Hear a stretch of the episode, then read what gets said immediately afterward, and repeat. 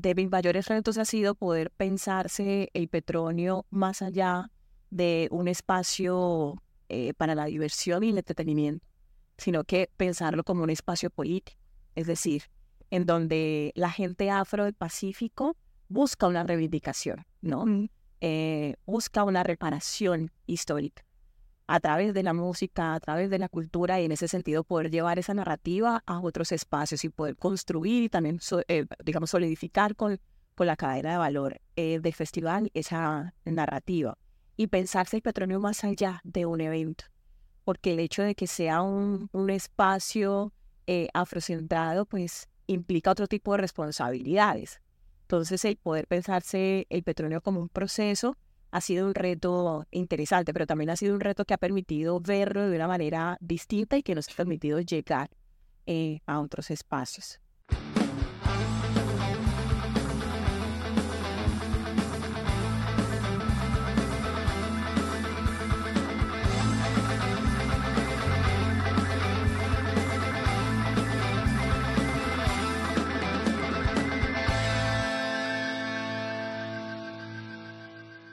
Todas, bienvenidas a una nueva misión de No se aceptan piropos. El día de hoy estamos con Ana. Hola Ana, ¿cómo estás? Muchas gracias, muy bien, muy bien. Me alegra muchísimo. Me alegra mucho. Quería que nos contaras quién eres y un poquito acerca de ti. Bueno, yo soy una chocuana nacida en Cali. Y siempre me presento así porque me parieron en Cali, pero crecí en Quito, Chocó. Eh, soy de familia materna toda caleña y de Buenaventura y parte de Tumaco y de familia paterna completamente del Chocó, del San Juan, de Tado. Así que me encanta el plátano con queso, pero también el pan de bono. Desde los 11, 12 años, ya con toda mi familia nos mudamos aquí a la ciudad de Cali. Em, como toda la gente del Pacífico, buscando un mejor porvenir, buscando oportunidades. Em, y a partir de esa edad comencé a estrechar mucho más, por supuesto, mi, mi relación con Cali y soy, soy muy chocuana, pero también muy caneña. Soy mamá de un bebé de dos años y medio, un niño de dos años y medio. Mami va mi bebé toda la vida. Caleñísimo, súper caleño. Em, y bueno, soy también una mujer muy arraigada a su identidad, una mujer afro, em, profesional, soy abogada, magíster en gestión pública pero soy gestora cultural de vocación y de familia también. Y siempre he hecho como esa, esa combinación entre eh, mi profesión de, del derecho y eh, la gestión cultural. Entonces siempre, siempre dije que yo quería ser abogada para los artistas y abogada para la cultura. Entonces estudié derecho para eso. Al final del día, en, en ese camino de la maestría y demás, y como que mi camino profesional, me fui dando cuenta que lo que quería hacer era políticas públicas culturales. Y es allí donde me he desarrollado. Em, bueno, soy súper apasionada. también soy muy terca. Sí, creo que eso es una cualidad, pero también eh, un defecto.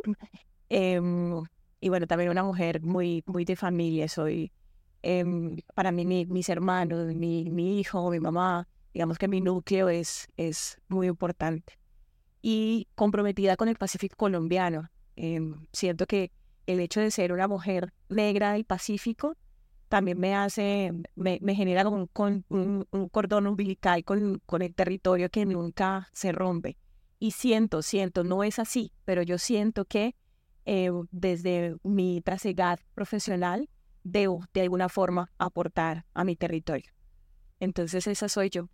Vale, Ana, muchísimas gracias. Ana es la directora del Festival Petronio Álvarez que se realiza acá en la ciudad. Entonces queríamos hablar un poquito acerca del petróleo. Eh, la primera pregunta que te queríamos hacer es, ¿cómo ha sido tu experiencia como mujer negra en un rol de liderazgo en el ámbito cultural y artístico en Colombia? Y que nos cuentes tu mayor logro y también el mayor desafío que has enfrentado.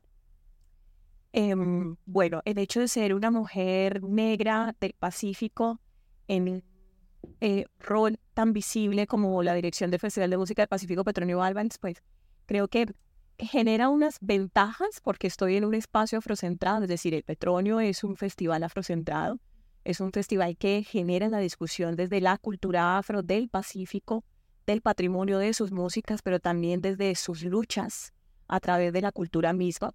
Entonces, el hecho de ser una mujer afro del Pacífico, pues me permite entender la causa de primera mano, ¿sí? Em, pero, pero también me genera eh, ciertos, ciertos retos, ¿no? Em, ¿Cuáles son como esos, esos espacios en donde yo puedo como, como generar como ese proceso de aprendizaje? Eh, y justamente lo hablaba hace poco con, con un amigo y es, y es esa, mm, esos retos que genera el hecho de llegar a espacios que usualmente no han sido, eh, digamos, ocupados por, por, por, gente afro, mujeres y demás, que, son, que, que, son retos, son retos eh, bastante interesantes. Pero, pero para mí el hecho de ser afro y ser de Pacífico y estar en el Petróleo Álvarez, pues me genera una, una, una, digamos, un claro entendimiento sobre el, sobre el proceso mismo. Em, ya en estos cuatro años, ya llevo cuatro años en la dirección del festival, em, de mis mayores retos ha sido poder pensarse el petróleo más allá de un espacio eh, para la diversión y el entretenimiento, sino que pensarlo como un espacio político, es decir, en donde la gente afro del Pacífico busca una reivindicación, ¿no? Eh, busca una reparación histórica a través de la música, a través de la cultura y en ese sentido poder llevar esa narrativa a otros espacios y poder construir y también, eh, digamos, solidificar con, con la cadena de valor eh, del festival esa narrativa y pensarse el petróleo más allá de un evento, porque el hecho de que sea un, un espacio eh, afrocentrado, pues implica otro tipo de responsabilidades. Entonces, el poder pensarse el petróleo como un proceso ha sido un reto interesante, pero también ha sido un reto que ha permitido verlo de una manera distinta y que nos ha permitido llegar eh, a otros espacios. Respecto a los logros, mm, pues yo creo que hemos tenido varios. El primero, el, pensarnos el petróleo como un escenario de internacionalización. En estos cuatro años, digamos que eso ha sido como los elementos más destacados del festival. Hemos logrado ver el festival en muchos espacios a nivel internacional Hemos logrado ver el petróleo en África por primera vez, participando de mercados eh, musicales del continente africano, pero también participando de festivales africanos que nos abrieron las puertas para nosotros llevar nuestra narrativa afrocentrada. Eh, otro logro que me parece importantísimo es em, el componente de eh, medio, medioambiental y de sostenibilidad medioambiental, y es como los festivales nos podemos pensar como los escenarios que llevamos la voz de la preocupación sobre el cambio climático en primera medida, pero también cómo podemos adelantar acciones que mitiguen la contaminación que genera el evento mismo, ¿sí? Entonces, el evento genera unas grandes ventajas, pero medioambientalmente, pues claramente hay un impacto importante en materia de sonido y, los residuos que genera. Eh, entonces, tener esos componentes dentro de la estructura del festival nos permite tomar decisiones que mitiguen un poco esas acciones negativas. Eh, y bueno, ahí estamos adelantando la, la gestión de la mano, por supuesto, de los maestros, de los sabedores, de los músicos, de las cocineras, de esas matronas, de esos, de esos herederos del saber del Pacífico que al final del día son los que con sus anhelos pues van guiando el camino. Vale, no, muchísimas gracias. Es muy importante todo eso que nos dices porque es verdad esto de que necesitamos tener como esos referentes para, para también saber que podemos ocupar ciertos espacios, ¿no? Entonces decir como ahí puedo estar yo y ahí, ahí como que me puedo ver como que este rol sí es para mí. Entonces eso me parece súper importante. Te voy a confesar, yo no soy de Cali. Este año fui la primera vez al, al Petróleo y me pareció increíble, me gustó mucho. Gustó. Sí, que hubieran como todos esos espacios, digamos, que se hacen diferentes cosas mm. y eso me pareció increíble. O sea, a mí me encanta, verdad. Sí, el Petróleo es una experiencia única. Sí, es una experiencia única. Es un es una experiencia completamente. O sea, tú entres y es como entrar a un pedacito del Pacífico en Cali. Sí. Eso es lo que procuramos, tratar de recrear la experiencia del Pacífico, de, como, de sentirse llegar al Pacífico mismo en la ciudad de Cali, con todo, con su comida, con su música, las casas, con las, la, la, arquitectura tradicional del Pacífico, que para nosotros es muy importante ambientar el festival, cómo se ven los pueblitos en el Pacífico, cómo se ven los municipios en el Pacífico, el agua misma, que la región Pacífico es atravesada, por supuesto, por el agua. Entonces tratamos de recrear el agua en los distintos espacios. En la misma narrativa museal del festival, el agua está súper presente. Entonces, me, me gusta que, que, hayas tenido este año la, la, experiencia de vivir el festival y que hayas podido sentir justamente eso. Eso ya no habías mencionado un poco en tu primera pregunta, pero me gustaría que nos contaras cómo es el papel de festivales como el Petronio Álvarez en el fortalecimiento de la identidad y la reducción de brechas sociales. Eh, tienen un papel importantísimo, importantísimo, porque logran reunir en un mismo espacio, en un mismo momento a mucha gente para poder hacer esa pedagogía desde la narrativa. Es decir, lo que ha pasado con el petróleo en estos 27 años es que en los seis días del festival, Colombia entera se siente orgullosa de la sangre negra que le corre por, las venas, independiente del color de piel, independiente de la procedencia. El petróleo es el espacio donde se reúnen todos, diferentes grupos sociales, diferentes grupos culturales, diferentes clases, diferentes colores, y todos hablan desde el orgullo afro, todos hablan desde, desde el reconocimiento a ese aporte que ha hecho la gente afro, la gente negra y la gente del Pacífico en la construcción de la identidad, no solamente caleña, sino también de la identidad colombiana. Entonces, desde allí claramente estamos haciendo un ejercicio de reivindicación, de reconocimiento, pero también estamos permitiendo estrechar eh, brechas de desigualdad, porque además se convierten en escenarios de desarrollo económico para comunidades específicas, en el, en el caso del petróleo para la gente afro del Pacífico. No hay mejor momento de monetización para un bichero que en el marco del petróleo Álvarez. Es decir, no hay mayor consumo de la bebida tradicional del Pacífico durante el año en cualquier parte del país, es decir, por fuera del territorio cultural del Pacífico colombiano, que en el, en el Festival de Música del Pacífico Petróleo Álvarez. Esto representa para las familias bicheras y para los territorios tradicionalmente bicheros del Pacífico el mayor momento de monetización. Y desde allí, por supuesto, representa una dignificación de la vida misma, pero también del saber mismo, es decir, de la producción de biche, no solamente como una bebida para embriagar, sino como una bebida que representa la cosmovisión de la gente afro del Pacífico, ¿sí? Porque está presente en el nacimiento, está presente en la muerte, está presente en las festividades, está presente en la cotidianidad de la gente del, del Pacífico. No hay mejor momento de monetización para una cocinera tradicional del Pacífico que el Petronio Álvarez, ¿sí? Porque hay una reivindicación y hay un orgullo y hay una necesidad de conocer y de interactuar con esa cocina tradicional que hace parte de la cocina tradicional caleña y que hace parte de la cocina tradicional colombiana. Em, hacia afuera, lo que ha hecho el festival también es permitir que cuando hablamos de músicas colombianas, no solamente se piense en la cumbia y en el bambuco, sino que también se piense en el currulao, se piense en la chirimía y se piense en los ritmos y aires tradicionales del Pacífico colombiano. Eso lo ha hecho el Festival de Música del Pacífico Petronio Álvarez. Entonces, sin duda, el papel de este tipo de escenarios es fundamental para reconocer. Al final del día son acciones afirmativas. Son acciones afirmativas porque permiten un reconocimiento de una comunidad que históricamente ha sido olvidada, que históricamente ha sido negada, que su aporte históricamente ha sido invisibilizado. Y viene el petróleo con este escenario hablando a 600 a 600 mil personas, que fue eh, el número que tuvimos de público en, la edición del 2023 de este año, eh, acerca de, de, la importancia de esa, de esa Colombia pluriénica y multicultural.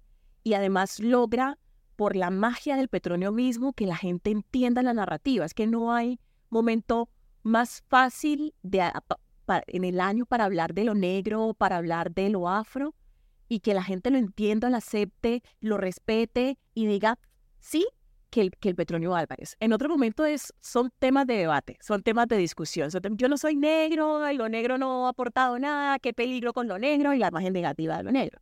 Sí, pero en el marco del, del Petronio Álvarez hemos logrado impregnar una conversación desde lo positivo eh, y una conversación desde lo pedagógico, en donde todos, independiente de la raza y la procedencia, reconocemos ese aporte de eh, lo afro, la gente afro, la gente negra en la construcción de, de país. Y eso es lo que hacen este tipo de escenarios, sobre todo los escenarios que tienen esa narrativa política.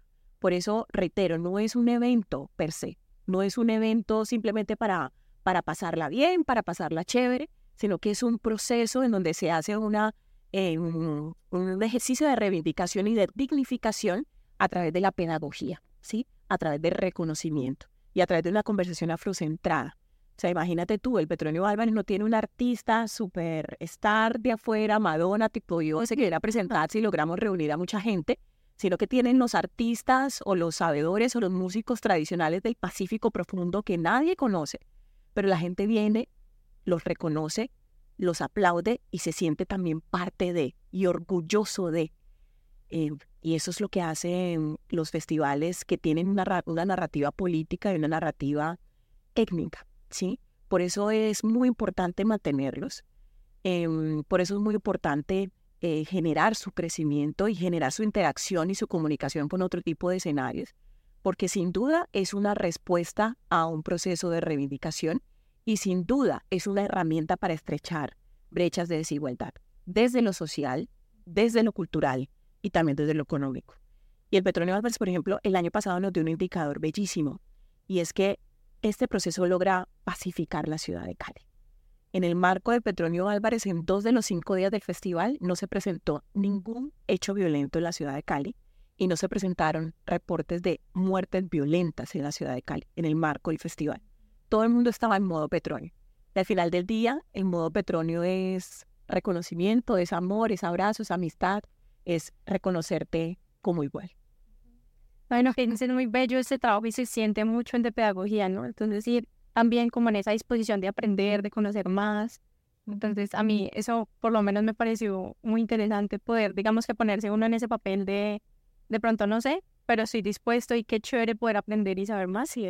Y en la próxima edición ya saber y, y conocer, digamos, un poquito más, ¿cierto? Como sí. también esa parte que la tenemos olvidada de pronto y llegar con esa mirada importante, exacto, que es muy importante conocerla y muy valioso y muy enriquecedor y bacanísimo, por lo menos me parece increíble. Qué buena. Eh, eres nieta de Petronio Álvarez, mm. entonces te queríamos preguntar, ¿cómo sientes que su legado y su influencia han moldeado tu visión y compromiso con la cultura afrocolombiana? Uf, qué buena pregunta. Sin duda, yo soy una mujer muy arraigada a su identidad por el legado de mi abuelo. Mi abuelo era un hombre enamoradísimo de su Buenaventura, enamoradísimo de su Pacífico, enamoradísimo del ser, de ser un hombre negro, un hombre afro y todo lo que implica. Y mm, como nieta no tuve la oportunidad de conocerlo porque él murió muy joven debido a un cáncer de, huesos.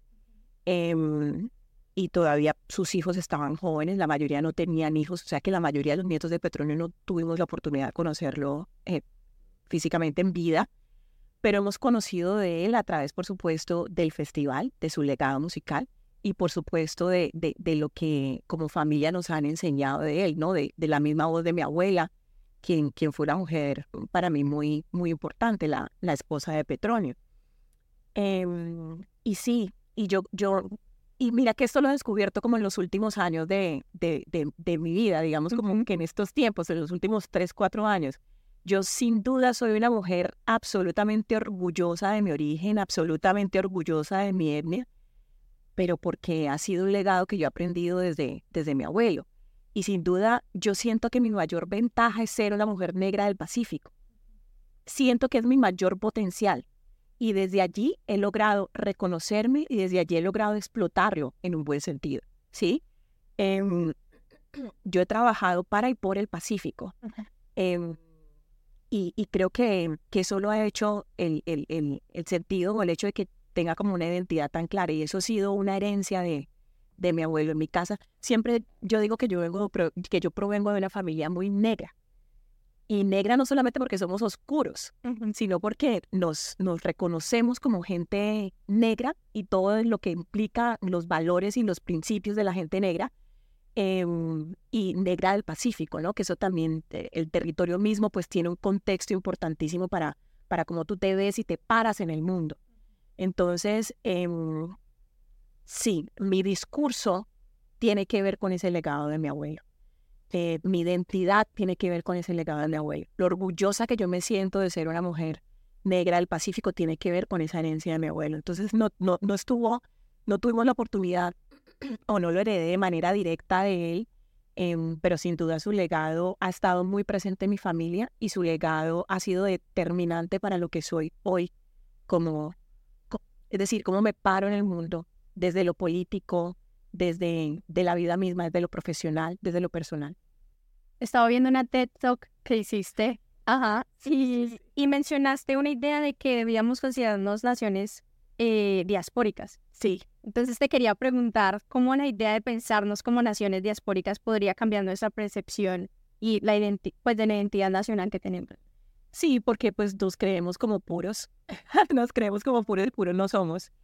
Entonces en esa, en esa charla yo hablaba de la importancia de considerarnos eh, diaspóricos, es decir, eh, justamente que venimos de, de un lugar a, a, poblar, ¿no? Esto y ahí como aportar al desarrollo de, de estos territorios, pero también el considerarnos diaspóricos pues nos permite vernos como de muchos orígenes, ¿no? Y asimismo interpretarnos de una manera distinta y asimismo como que comprender al otro, em, entender de una manera mucho más empática al otro, más horizontal, en donde eh, yo te reconozca como par, ¿sí? En donde no te vea de una manera vertical, sino que te reconozca como par. Entonces, cuando utilizo esas expresiones pensándolo desde allí, desde una invitación mucho más empática a tener una mirada hacia lo demás, em, de una forma mucho más horizontal.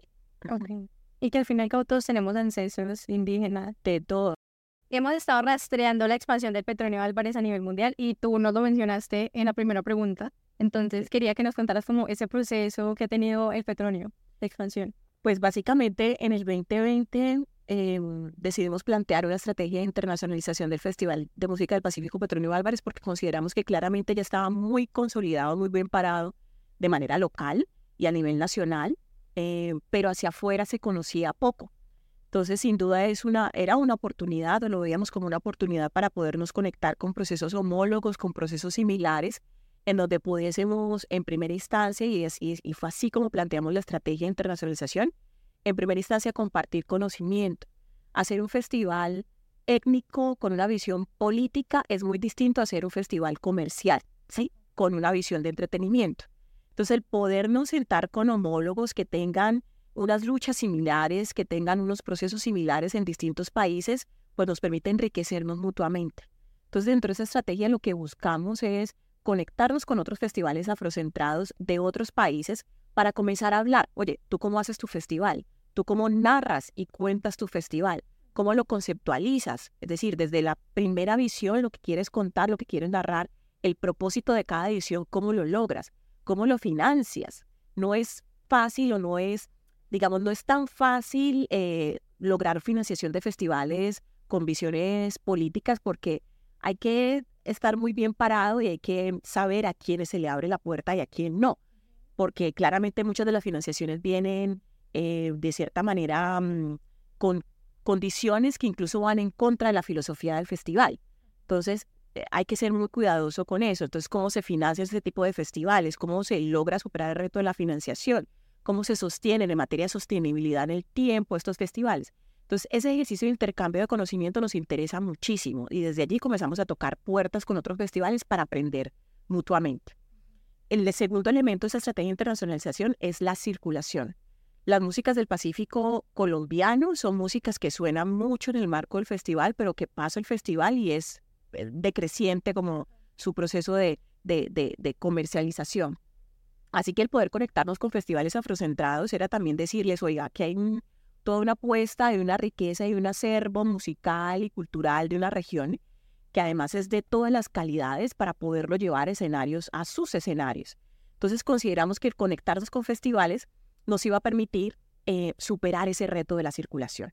Eh, la gran pregunta de un músico del Pacífico es qué pasa después del petróleo, cuál va a ser mi otro escenario para mostrar mi música. Entonces, como festival quisimos como abrir esas puertas, tejer esos puentes, generar esos puentes para poder llevar la música del Pacífico más allá de eh, el marco del festival y sin duda el poder hacer alianzas y hermanamientos con otros festivales pues facilita esa circulación. No es la estrategia única, pero sí facilita esa circulación. Y el tercer elemento de esa estrategia de internacionalización es la promoción. Es decir, que otros festivales afrocentrados en el mundo conozcan qué es el petróleo, dónde se hace el petróleo, cuándo se hace el petróleo, y desde allí vender toda una marca de ciudad, ¿no? Mucha gente llega a Cali por el petróleo. Mucha gente busca en Google el petróleo, dónde se hace, y ¡pum!, llegan a Cali, ¿sí? Mucha gente de afuera. Y por consecuencia conocen Cali y su demás, digamos, cultura y riqueza cultural y la salsa y toda la oferta cultural riquísima que, tenemos en esta ciudad. Em, pero entonces en materia de promoción, si queremos hacer ese ejercicio, incluso generar una agenda eh, de festivales afrocentrados que la podamos promover y en donde todo el mundo sepa cuándo y dónde se hacen los festivales con este propósito, ¿no? Con el propósito de estrechar brechas de desigualdad de la población eh, afrodiaspórica. Entonces fue así como nace esta estrategia de internacionalización y comenzamos a tocar puertas de festivales africanos y afrocentrados en Latinoamérica también. Llegamos a África, a un mercado muy importante que es el mercado Masa, que reúne a los festivales de todo el continente africano. Hicimos ese mismo intercambio que te acabo de comentar con un festival muy grande y muy importante que se realiza en Brasil, que es Feira Preta. Hemos estado em, presentes en los Estados Unidos, hemos estado presentes en Ecuador, hemos estado presentes en diferentes eh, países llevando justamente esta narrativa y abriendo camino.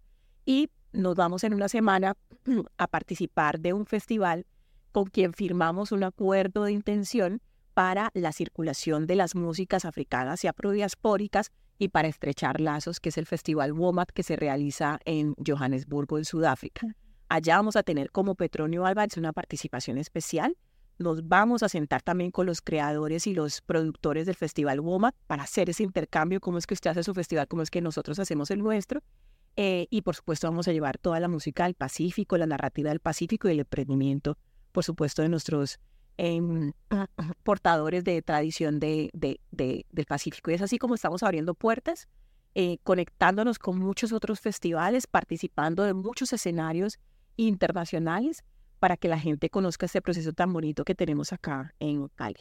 Sí, no, súper chévere y felicitaciones por, por todo lo que, lo que han logrado de internacionalización, que me parece muy chévere. Gracias. Y te quería preguntar, ya digamos para finalizar esta ronda de preguntas, ¿Qué consejo o mensaje tienes para las mujeres jóvenes que aspiran a tener un impacto significativo en el campo de la gestión cultural y el arte en Colombia? ¡Ja! ¿Qué consejo?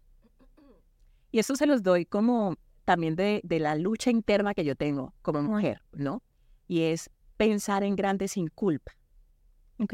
Sí, como, hombre, nos merecemos pensar en grande, nos merecemos trabajar por esos proyectos que tenemos, que sean grandes, soñar grande, y no nos sintamos culpables por eso. Em, no nos sintamos culpables por querer tener un impacto importante en nuestra sociedad y al mismo tiempo por querer ser mamás, por ejemplo, que es un rol que a mí me pasa todo el tiempo, como, como trato de equilibrar mi rol de, de ser mamá con mi rol de ser, de ser eh, profesional y tener un impacto para mi región y tener un impacto para mi ciudad y al final del día estoy entre las culpas de la una y las culpas de la otra. Y entonces es, mi, mi gran consejo es eh, pensar en grande sin culpa y, y es, hombre, si amas tu profesión y amas otros roles de la vida, pues navega entre esos roles sin culpa alguna. Las mujeres todo el tiempo estamos cargando con culpas, todo el tiempo estamos cuestionándonos el por qué hacemos esto o lo otro, todo el tiempo estamos cuestionándonos si nos dejamos llevar por nuestros deseos, nuestro corazón, lo que realmente queremos hacer. No, es decir, tenemos todo el derecho para pensar en grande, tenemos todas las capacidades para impactar de manera importante a nuestra sociedad.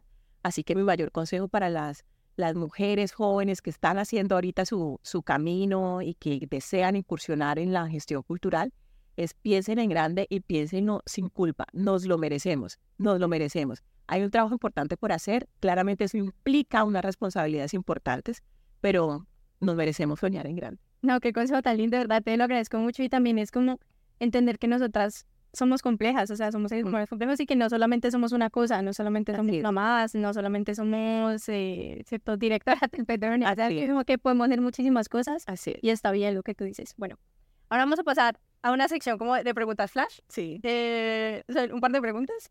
Entonces, ¿qué prefieres? ¿Bunde o currulao? Bunde. ¿Piangua o camarón? Piangua. ¿Frío o calor? Ay. en el medio. De playita, de playita. De playita. ¿Biche o curao? Curao. Uy, el curao es fuerte. Curao. Tú ciento por ciento. ¿Mar o río? Río. Bien, río. y para finalizar, ¿chontaduro o naidí? Chontaduro. Con sal y miel. Bueno, Ana, muchísimas gracias. Fue un placer para nosotras tenerte acá. Súper interesante todo lo que nos contaste y esperamos que el petróleo siga creciendo. Y de verdad, muchas gracias por todo lo que hace por, por el petróleo y por el Pacífico colombiano. Gracias a usted, gracias por la invitación.